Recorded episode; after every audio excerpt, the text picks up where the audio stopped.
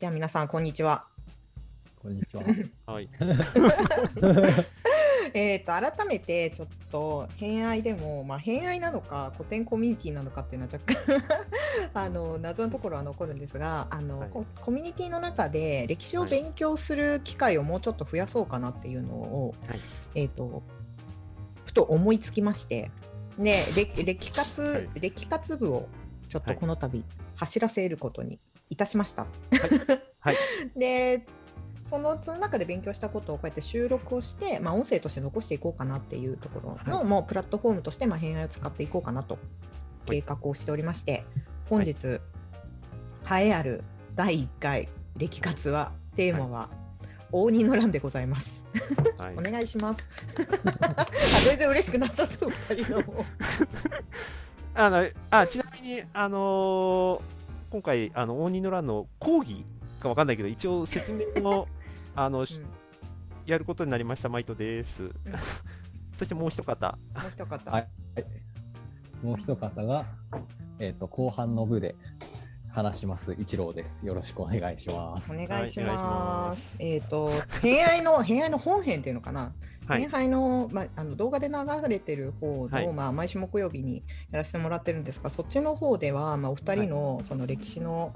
猛者っぷりを知ってる方もいらっしゃるかなと思うんですが、その二人に、まあ、日本史中世はい、中世史だよね。中世史の中で多分一番難しいはい、と言われている、はい、応仁の乱について。はい、はい、解説を聞きたいという私のまた私的流用わがまま会というので、はい本当それな。この度やらせてもらいます。はい。で、えー、とおなぜ鬼の乱をフィーチャーしたのかっていうと,、はい、えー、と漫画でこれ発売されたのいつでしたっけ？うんと、もう、うん。最近ですよねでも、まあまあ、割と最近ですね。うん。あはい。のシンクロを走るというはい漫画がありましてで漫画大好きな私は、漫画で歴史を学ぶことも結構多いんですけれど、はい。たまたまこれを発見して、まあ、はい。誰だかわかんないけど、とりあえず読んでみようと思ってはい、手に取ってみてこのシンクロという方が北条早雲、はい。まあ、うん。今の言うところの異性の相髄っていうところの方が一応、学識的には正しいんですが、まあ、いいです。うん。お嬢村で。はい。北条早雲の、まあ、はい。幼い頃から彼が大人になっていくまでの話になるのかなっていうところで、まあはい。そこまで関数は出ていないんですけれど、はいまあ、この話自体はすごく面白いんだけれどはい。まあ最初が応仁の乱なんですねスタートが。そうですね。うん応仁の乱からですね。うんはい。最初の123巻が応仁の乱ですね。応仁の乱で、はい。まあ、正直私は1巻を途中まで読んで1回ぶん投げたとはい。応仁の乱全然わかんないみたいな、はいなんか突然そのシンクロが応仁の乱にまあだんだん巻き込まれていくっていうかはい。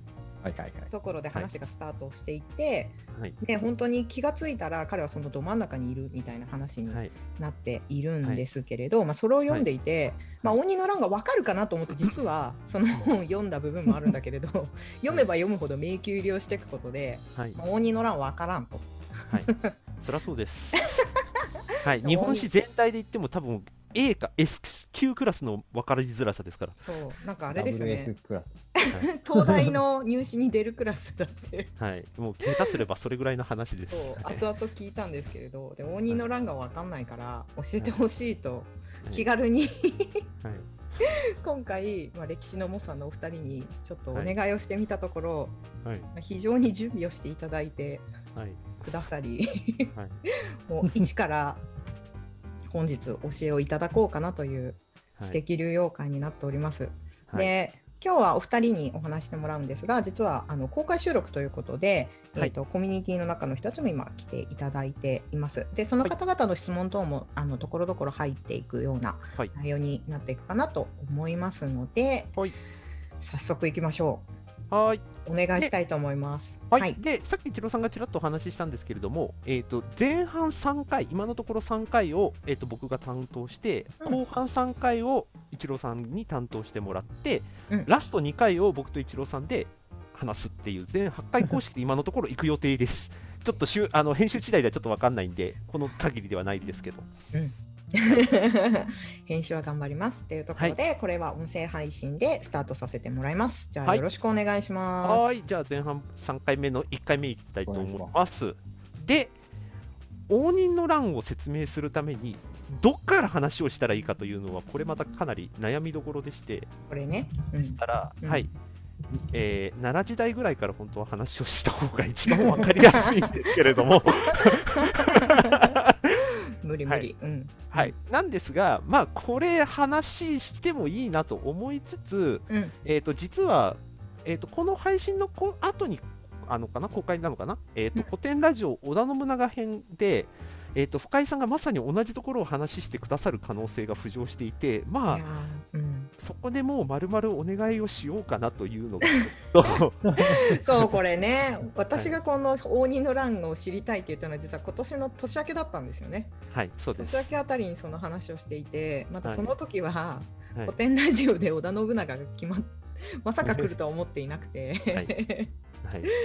そう決まってから二人の冷や汗が止まらないみたいな、はい、この後この後どんどんガクブル状態ですよ、この後、はい、配信この解像度の差をもう、ま あドストレートで比較されるという、はい。うんっていうところでどこから話します？話してくれるんですか、うん。はい、で、まあ、その律令国家の話については、えーとスナック偏愛の北条会が今後予定されてるんで、まあ、その時に話すとして、うん。まあ、今回はそこをあえてやらずに、えーとうん。鎌倉時代末期からうんお話をしていこうかなと。はいお願いします。はい、はい。えー、と鎌倉時代末期、ちょっと鎌倉時代、軽く振り返りをしますね。まあ、皆さんご存知の通り、源頼朝が鎌倉に幕府を作って、うん。ただ、まあ、源氏は3代で、うん。えーついえてしまい、で北条家が、あの北条家って言ってもあれね、北条早雲の方方の北条家じゃなくてね、うん。前 はい、それもねはい、最近知りました。はい、あれはこう北条そう家いうレベル。はい、はい、うん。そっちの北条じゃなくてね、そう。ご北条がその北条を真似てるんで。そう。そうそうそうそう、よくわかんないことになってる。ん。で、そっちの北条じゃなくて、うん。あの、はい、あの本筋の方の北条家が執権をやっているといううん。のが鎌倉時代。ただ、えー、とだんだん武士が、えー、と生活が苦しくなっていく、うん。しかも、えー、と原稿をね、うん。はい、うんやってきて大変なことになる、でそこで日本はなんとか防ぐんだけれども、結局、武士の困窮が止まらないという状態で、うん。はいえー、と鎌倉時代末期に突入していくというのがうんうん一応時代背景です。はいはい。でしかもこれが武士側の話で、うん、うんえー、ともう一つ取り上げなきゃいけないのが朝廷側の話うんです。うん朝廷側も実はこの時に一個厄介な問題を抱えていて、うんうん天皇に2つ血筋が存在してしまっていて、どっちが、えー、と正当な血筋になるかで揉めているという事件が起きます。なんなんで二つあったんでしたっけ？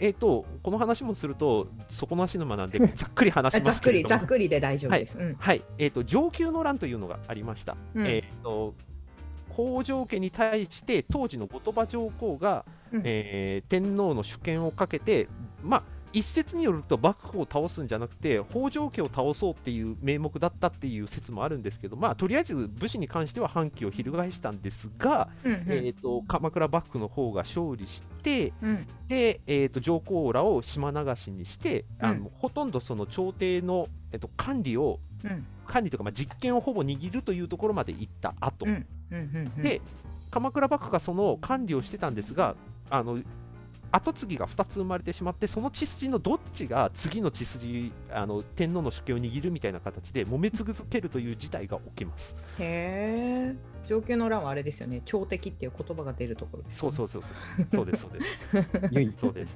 唯一の、はい。そそうそう。朝敵なのに勝っちゃった唯一のそう。はい、鎌倉幕府はね、はい。うんうん。はい。はい、でこの血筋で、うん。えー、と一番問題なのは朝廷側でどっちの血筋を後継ぎにするかっていうのをうん。決めきれなくて幕府が最終的にうん。交代でしましょうっていうことを決めき決めたことが実は一つの問題になります。うーんなるほど。うん。次 A の血筋の人が来たら次の、えー、と後継ぎは B の人ねみたいな感じではいはいはい。交換していきましょうっていう、うん。なんか日本人っぽい結論に日 達したわ本人けです。っぽい。そうするとお互いにね、うん。はい、お互いに角が立たないよねみたいな。ねっていうなあななあなあな感じにしたのはい、にしたんですが、うんこうこの中で一応収まるかと思いきや、うんここで一つ、えー、と超意欲的な元気な天皇が登場するんですね。これがうん後醍醐天皇っていう、はいはいはい。はい、うわ教科書で聞いたことある。はい、あの 超意欲的な天皇です。うんなんつったって歴代の天皇の中で多分唯一じゃないかな。あの自分が在職中に自分の名前決めた天皇ですよね。え？うーんとごめんなまた聞いてもいいですか、天はい。皇っていうのは名前は決められない、今の天皇は例えば金城天皇っていうんですね、今の上って書いて金城天皇って言って、えー、と退位されたり亡くなった後に、なんとか天皇っていう形で名前が与えられるんですよ。ああそうなんだ。よ、中国の皇帝とかと言ってます。あそうですね。はい、そっちから寄せてあの採用してるっていう話なんですが、だから、うんうんうん。在職中は基本的に金城天皇なんですよ。はいはい、うん、何にもかかわらず、もしお呼びするのであれば、はい、そういうことです。天皇はい。今の天皇っていう。うんはい、で今の天皇と。か、はいはい。はい。ところが後醍醐天皇は、自分が在職中に自分のことを後醍醐天皇って名乗ります。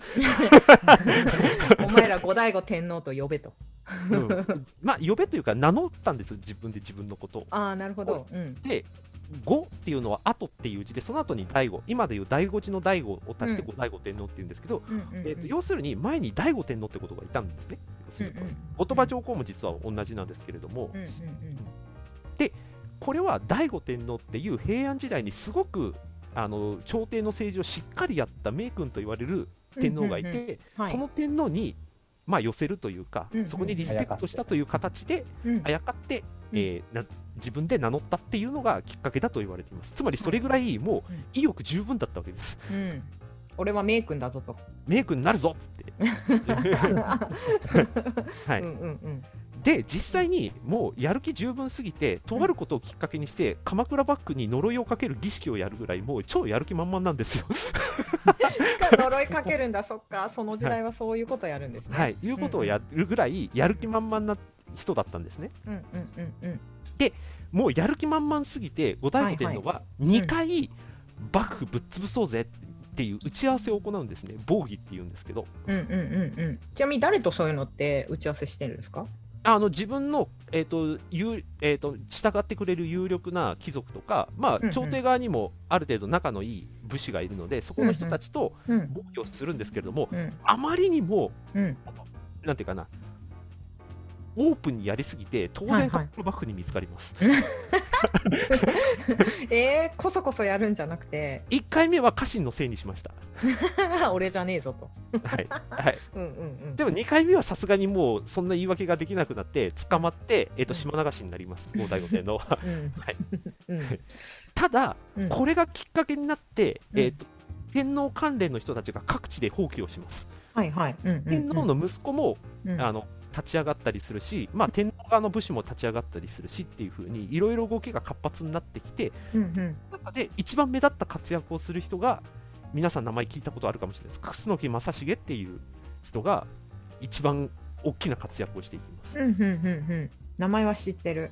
はいうん。こいつ何者なのかっていうのは実はめちゃめちゃこれだけで何時間も語れる語れるとか語んなきゃ分かんないぐらいの人なんですけど、まあ、ちょっとそれは次回にちょっと話するとして、うん。ひとまずこの楠木正成という人は、まあ、城に閉じこもって、えー、と籠城戦をするかと思ったらあっという間に城を捨てて逃亡してまた次の城に現れてそこでも防備をするっていう形のかなりゲリラ戦みたいなことをやる。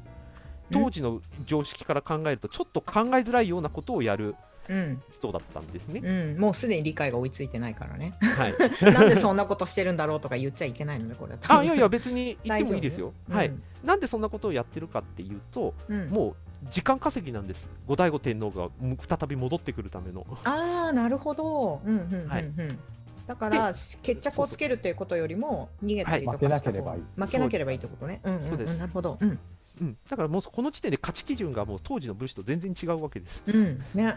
はい、うん。武士のイメージじゃない。そうイメージじゃなくしかも、鎌倉幕府が派遣した武士に大体勝つんです、そういう意味でしかも、うん。うん。しかも勝つんだけれどもしかもそれで、さらに援軍が来ると逃げるみたいな形でどんどんどんどん負けない戦いを続けていくことでうんだんだん、あれ？武士に勝ってるやつがいるぞみたいな形で世の中の注目を集めていくわけですね。あーなるほど。負けなければ勝つってやつね。そううん。そう うん。うん、でこれをこれをやっていくうちに、うんうんいよいよ後醍醐天皇が帰ってきます。うん。島お腹流し、島から。そうあのうん仲間の要は公卿たちが、えーとはいはい救出して島流しから戻ってきます。これでうんうんうんかなりあの戦意が高まっていってはい。よしこれでいよいよ戦いに行けるぞという状態攻めに行けるぞという状態になっている、うんうんうん。後押しされてるもんね、今、世間にね。うん。はいそうです、うんうん。でさらにここで、えー、とポイントなのが、うん。いわゆる楠木正成って悪党って言われてはいるんですよ。よく言われてるのが悪党だっていうことをよく言われているんですね、うん。うん誰にとって悪党なんだろう？ん、というより、う。うんえー、とこの時代における悪っていうことと楠木正成が何者なのかっていう話にまあつながっていくんですけどはい。うん。細かいことは次回話するんですが、うんこの段階でちょっと言えるとすると,、うん。えー、と武士でもなく町人でもなくうん。身分にカテゴライズされてない人たちっていうぐらいにとどめておいていただけるとちょっと次回話するときに分かりやすいかなと思いうん。ます、荒くれ者ね。はい、いわゆる荒くれ者、何者かが分かんないという当時の時代の感覚でっていう、はいはい。うん。はい。なので楠木正成と同じように悪党と呼ばれている人たちも各地で結挙していくことでどんどんどんどん兵力が増えていくわけです。うんうんうんうん。後醍醐天皇側が。うんうんうん。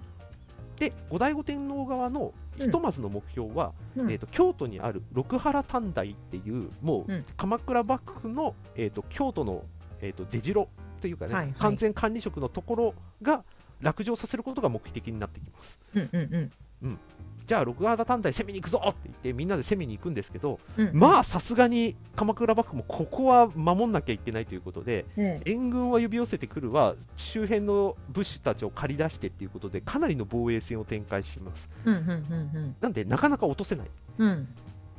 うん。しかも鎌倉幕府はさらに大きな援軍を要請してきていて、うんこの後援軍が来ることがもう見えてきているとはいはい。うん。やべえぞということになってついに後醍醐天皇が京都の近くまで来ますうんうんうんで来てよしこれでもうなんていうかな士気を上げてモチベーションをみんなで上げて、よし今度こそ総攻撃だって言った時に、うんえー、となんと奇跡が起きます、ほう。えーその援鎌倉からやってきた援軍の有力武将、うん。足利尊氏が丸々寝返ります、へえ。はい。ななんなんで寝返ったの？うん、これこの後話します。あーなるほど。はい。はい。ではい寝返ったことで、うん。鎌倉あの六原短大は落城します見事。うんうんうんうんうん。しかも、うん。こう足利尊氏という存在がものすごく大きな存在だったので、うん。これを機に他の鎌倉幕府の有力御家人がみんな寝返っていくわけです、うんうんうんうんうんうん。でもう一人有力な新田義貞っていう武将がいるんですけど彼が今度は鎌倉に攻め入ります。はい。鎌倉行った方は分かるかと思うんですけど基本山に囲まれててうん。あの入り口がほとんど塞いでしまえばなかなかはい攻め入ることができないんですけど、さすがにここは新田義貞ちゃんとあの計算をしていてうん。海海から攻めます。うんうんうんうん。に海そう潮が引いたあたりから海にから攻め入ってついに鎌倉を落城させるということに成功します。新田さんは武将？武はい士荒くれ者？ねいや武士ですね。あ武士。この人は武士。うん。はい。群馬県の武士です。はい。そうなんだ。うんうんうんはいうん。はい。で鎌倉が落ちてうん。鎌倉幕府が滅亡っていうことまでが一応歴史の流れとしてはありますと。うんうん。はい。うん。うん。でここでちょっと取り上げたいところは、うんえーその足利尊氏が寝返ったっていうことがうん実は僕の考えですけれども、うんえー楠木正成にとって望まない結果だったんじゃないかっていうことなんですね。うん。なんで？えースナック偏愛でうん実は関ヶ原会の時、まあ、一郎さんも出てくれたんで覚えてると思うんですけど、うん裏切り者の話しましたよね。高木さんですよ。小早川。はい、アル中の小早川あ隆の秀明先生。贈愛の話あの愛憎劇の話だねはい、そうですね。はい、うんうんうんうんはい、あと、あのね、高取屋さんの憧れの先輩の。あの先祖であった吉川広家なんかもそうです。うん はい、うんそうですよね。はい、あの二人に共通したのって、実は寝返ったんだけど、寝返った本人得しなかったっていうことなんですよね。うん確かに。ね、小早川秀明は最終的に、まあ、アル中とはいえ、うん。あのね、病死してしまいましたし、うんかわいそうな最後。はい、良かれと思ってやった吉川広家が実は本家をほとんど領地を取り潰し寸前まで追い込むようなことになってしまったみたいに、うんうんうんうん。実は裏切り者が得するとは限らないんですよ、うんうん基本的には。うんうんうんうん。その中で足利尊氏は皆さんご存知の通りこの後室町幕府を開くっていう意味でいくと得した人に分類,、分類されるわけですね。うん、まあ確かに。それその事実を比較してみると得したように見えるね。うん、はいそうなんですね、うんうん。っていうことをちょっと踏まえて、うん。えー、と勝ち方負け方っていうことなんです。今楠木正成がこだわっべきだったっていうところがね、まあ、彼は負け負けないから勝つみたいな感じのことをずっとはい、やりましたよね。うんつまり彼の感覚で言うと、うんおそらく勝ち方負け方っていうものの先々まで見据えたことができる人だったというふうに僕は思ってるんですね。ただ勝つだけじゃダメ、かただ負けるだけじゃダメってことですね。うん、まあそうだよね。だってその戦略を取ったのも結局天皇が戻ってくるのを待ってるっていう状況だったもんね。そうなんです。ちょっとここで一つか、えー、と考えてみたいのが、うん。例えば1万人の A っていう大名と100人っていう B の大名がぶつかった時、ことを仮定するとすると、うん実はここの両者がうん。いかにして勝つかいかに負けるかっていうのは実はめちゃめちゃ難しいんですよ実際には。うん。勝つか負けるとは何かって話？はい、つまりうん1万人の武将 A のところはうん100人なんて簡単に勝てるはずなので、うん。勝つっていうことはもう規定、えー、ともう決定概念として考えてその次どうするかってことに多分考えが及びやすいんですね。うん、確かに。もうそのもらった領地をどうやってやるかとか。みそうそうそうそうそう、うんうんうん恩賞どうするかとかっていう、うんうんうんうん。もっと言うと100人のところと戦うんだから俺戦いたくねえなって人たちも出てくる可能性もあるわけですよ。うん、まあ確かにモチベーションね。うん、そうなので実はあの100人っていう小勢を戦うのにも実は結構勝ち方って重要になってくるしその中で意見のとか濃度がかなりバラバラになってくるんですよ。う。うん、まあ確かに。でじゃあ B の100人っていうところもこれまた問題で、うん。まあ、勝てねえって分かってるから、うん寝返る人もいるだろうし脱走する人もいるだろうってこともあるわけですよ。うんうんうんうん。だからその中で極端なこと言うとちゃんと負けられるかっていうこともすごく重要になってくるわけですね。うん、確かにちゃんと負けるってなんだろそうでこのちゃんと負けるをやった人が実は戦国時代に1人いるんですよ。う。ほう。うん。えー、とこれね高橋常雲っていう人なんですけどはい、わからない。はいでも大丈夫です この人の息子は伊丹さんはちなみに知ってますえー、誰？あまあ後で説明しますけどこれは、えーはい匂わされてる。はいはいうん、はい。はいこの人は大友氏っていう九州の大分県まさに高取屋さんとかね 室越さんがいたところのうんうんうんうん。戦国大名なんですけれども、うん。えー、とこの大友家っていうところは戦国末期ではかなり島津家に追い込まれている状態にありました。ん？この高橋家ってところが？ああ高橋家が主君でとして仕えていた大友家っていうところは島津家に追い込まれていた、あーなるほど。うん。ですね。うんうん大友家の主君の大友宗麟っていう人は当時の関白、豊臣秀吉にうんうんうん助けてくださいっていうふうに援軍を要請していて、うん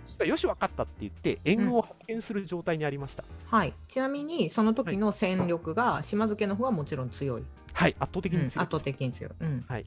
うんただ援軍が来るまでにまだ時間がかかるんで、うん島津家はその隙に大友家滅ぼしちゃおうって言って大兵力を派遣するわけですねはいはい。うんまあそうね。うんで大友家はかなりの武あの家臣たちが寝返っていく状態の中で、うんうんうん。高橋常雲だけはもう寝返らないうん。決定をして、うん。城に立てこもります。うんうんうん。城に立てこもった兵力はなぜか資料で細かく残っていて673人と言われています。なんでそんな残ってるんだろうね。あのねこの後の話聞くと分かりますこれは、はい。うん。はい。で対する島津家のうん。あの兵力は1万5000とも2万とも3万とも呼ばれている、うん。まあもう桁2つ違うぐらいの兵力が、余裕だね。はい。数字だけ見ると。数と余裕なんです、うん。うん、でまあだから降伏するだろうと島津家は思っていたらしい。ああなるほどね。うん。はい。ところが、うん。一切降伏する気配がない。うんうんうん。だから力攻めに攻める攻めるしかなくてうんうんうん。力攻めをして、うん。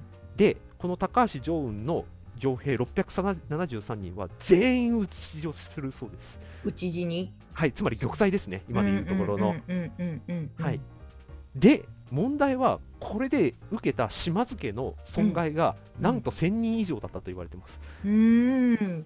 島津家からすると予想外だよね。予想外どころか、うん。城の兵力以上の損害を出したもう感情に合わないような犠牲を出してしまったわけうんです、うんうん。しかもなんかそういうところに多分最初に突っ込んでたか有名とか優秀な武将とかい。たんでしょ、きっと。そう。うん。そう。しかも戦国時代だと10分の1死ぬって相当な激戦です、ね、ああそうなんだ。はい、戦国に対して1000人ちょっとぐらいなんで。なるほど。うん、で予想外すぎた損害が出たためにここで島津家の足が止まります。うん。そうね。うん。うん、でこの隙に豊臣家がやってきます。つまり673人っていう城兵の玉砕によって実は、うん12分以上の時間が稼げたことで、うん、大友家は実はこのこれで戦国時代で滅亡することを免れます、まあ、最終的にちょっと取り潰しに合うんですけど、つまりさっき言った勝ち方負け方の話なんですよね。うんうんうん。ね。ちゃんと負けきったことで、うん、勝ちえーと、と勝ってる側にも影響を及ぼしたっていうことなんです、うんうんうん、今回の話を聞くとそうだね。構図としては。はい、うん。はい、しかもこの高橋常雲の息子がうん。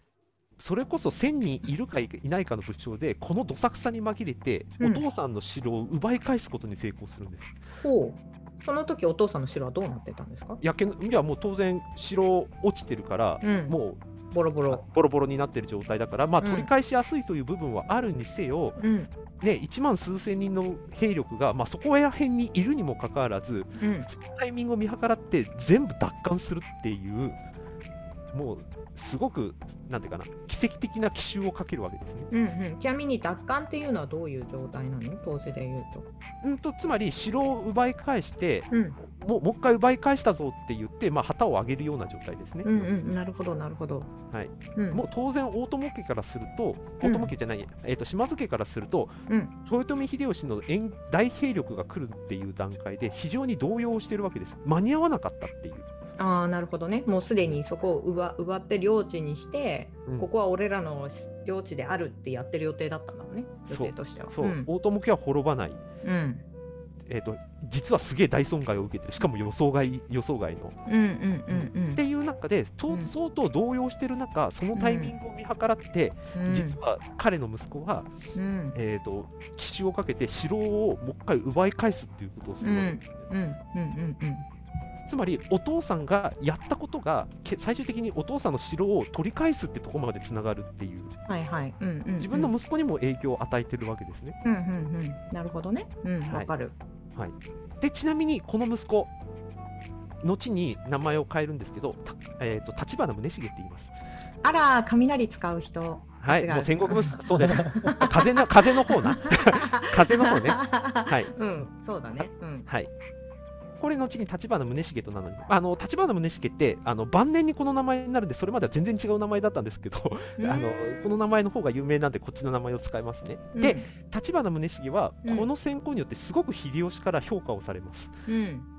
まあそうだろうね。うん、うん。ちなみに東のててえー天下無双が、えー本田忠勝あのトンビリで勝てる人にはい。対して西の天戦国天下無双って言われるぐらい、うん。えー、と高い評価を受けて。うんうんうん。ちなみに、えー、とさっき取り上げた関ヶ原の戦いにも、はい。立花宗茂は石田三成側の西軍としてつくんですが、うんうんちょっとそこで間に合わなかった。うんうんうん。うんただし間に合ったら絶対あの戦況は変わってただろうというぐらいの最新兵力を連れてきていたと言われていて まさにうん。の西軍最大の武闘派と呼ばれている部隊だったにもかかわらず間に合わなかったんですね。うんうんうんで当然立花宗茂を無視するわけにもいかず、うん。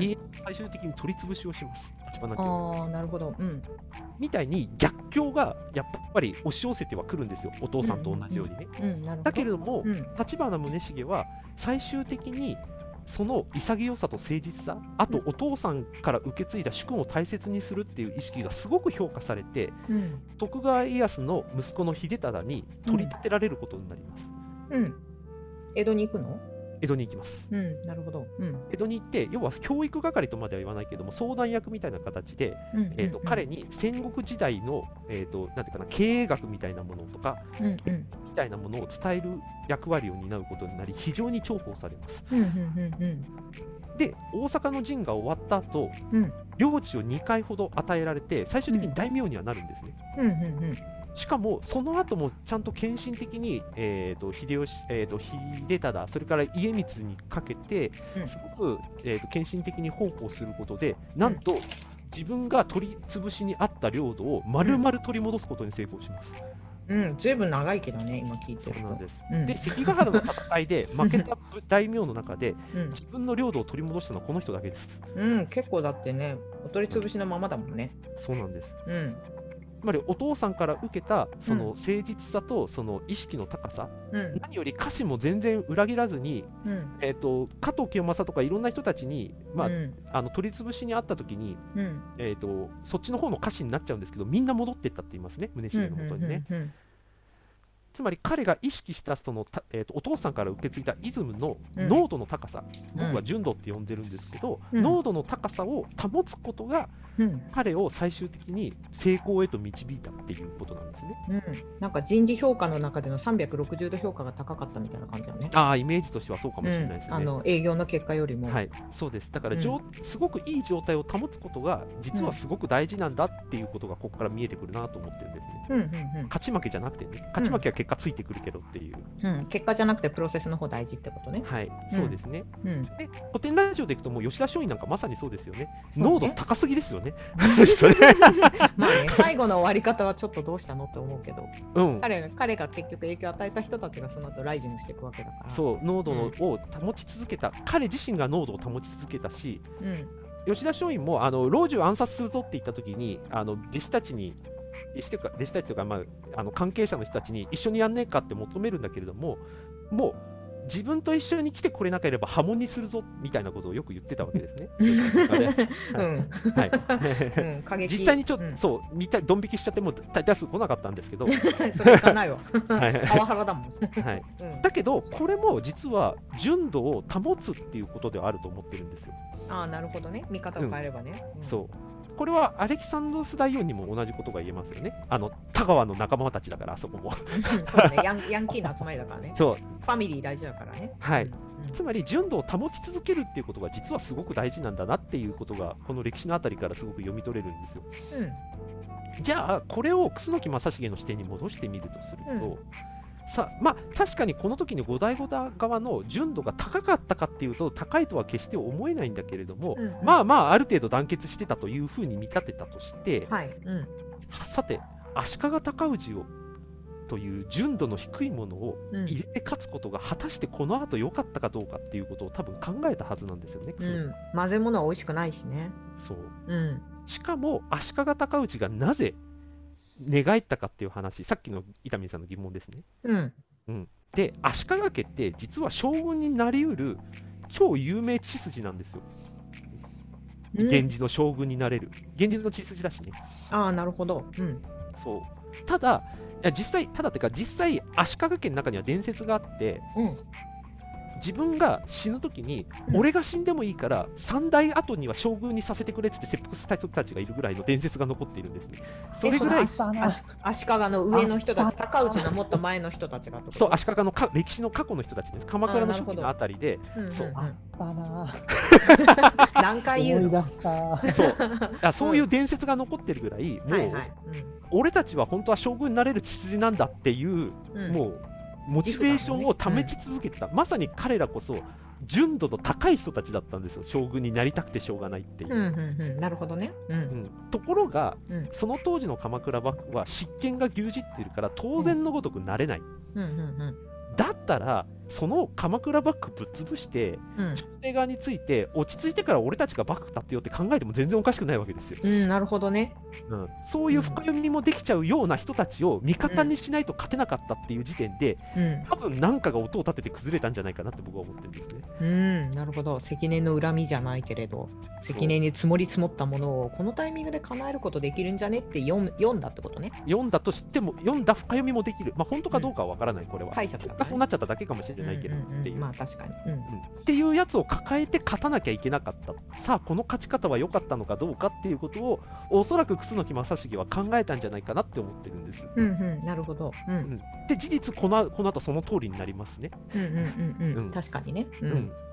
というわけでその対極的なものの見方をした時に勝ち方負け方っていうのは後にすごく影響を与えていてうん。で影響の与え方はあるんだけれどもちゃんとそのすごく純度の高い状態を保つっていうことをむしろ目的にしても全然世の中に影響を与えうるっていうこともちょっとこの歴史から学ぶことできるなって思ってるんです。うんうんうん。なるほど。うん、だから今深井さんがやっている例えばその社内のコミュニケーションを良くするとか、うんそれこそこの間のね番外編で出てた篠田さんの聞く力とかっていうにも当てはまるように、うん純度を保つためのコミュニケーションのスキルみたいなものが実はすごくその先のことも含めて影響を及ぼすみたいなことをなんとなく考えてもいいんじゃないかなっていう話をちょっとこの時に思ったって感じですね。うん、結果に目の前の結果にこだわり続けることだけじゃなくて、まあ、そこでやってるプロセスを意識すると、うん。最終的にもっと大きい影響が与えてくるかもしれない。えないっていう、うん。そうなんです。そだからの可能性も見る。見え見えるっていうことです、うん。そうだから足利尊氏を寝返らせたことでやったーっていうふうにはなってるんだと思うんです。後醍醐天皇側って、うん、まあ確かに。やべえななんか嫌な予感するなって思ってたんじゃないかなっていう僕の仮説です、これ なるほど。うんはいというところが、えー、と一応今回までの話で、で次回はそのじゃあ後醍醐天皇鎌倉幕府倒しましたじゃあ何したかっていうところと、うんいよいよ今話題の南北朝っていうところの話をちょっとしたいと思います。はい。ありがとうございます。じゃあ、1回目はここまでで、また次回お願いします。はい、ありがとうございました。はい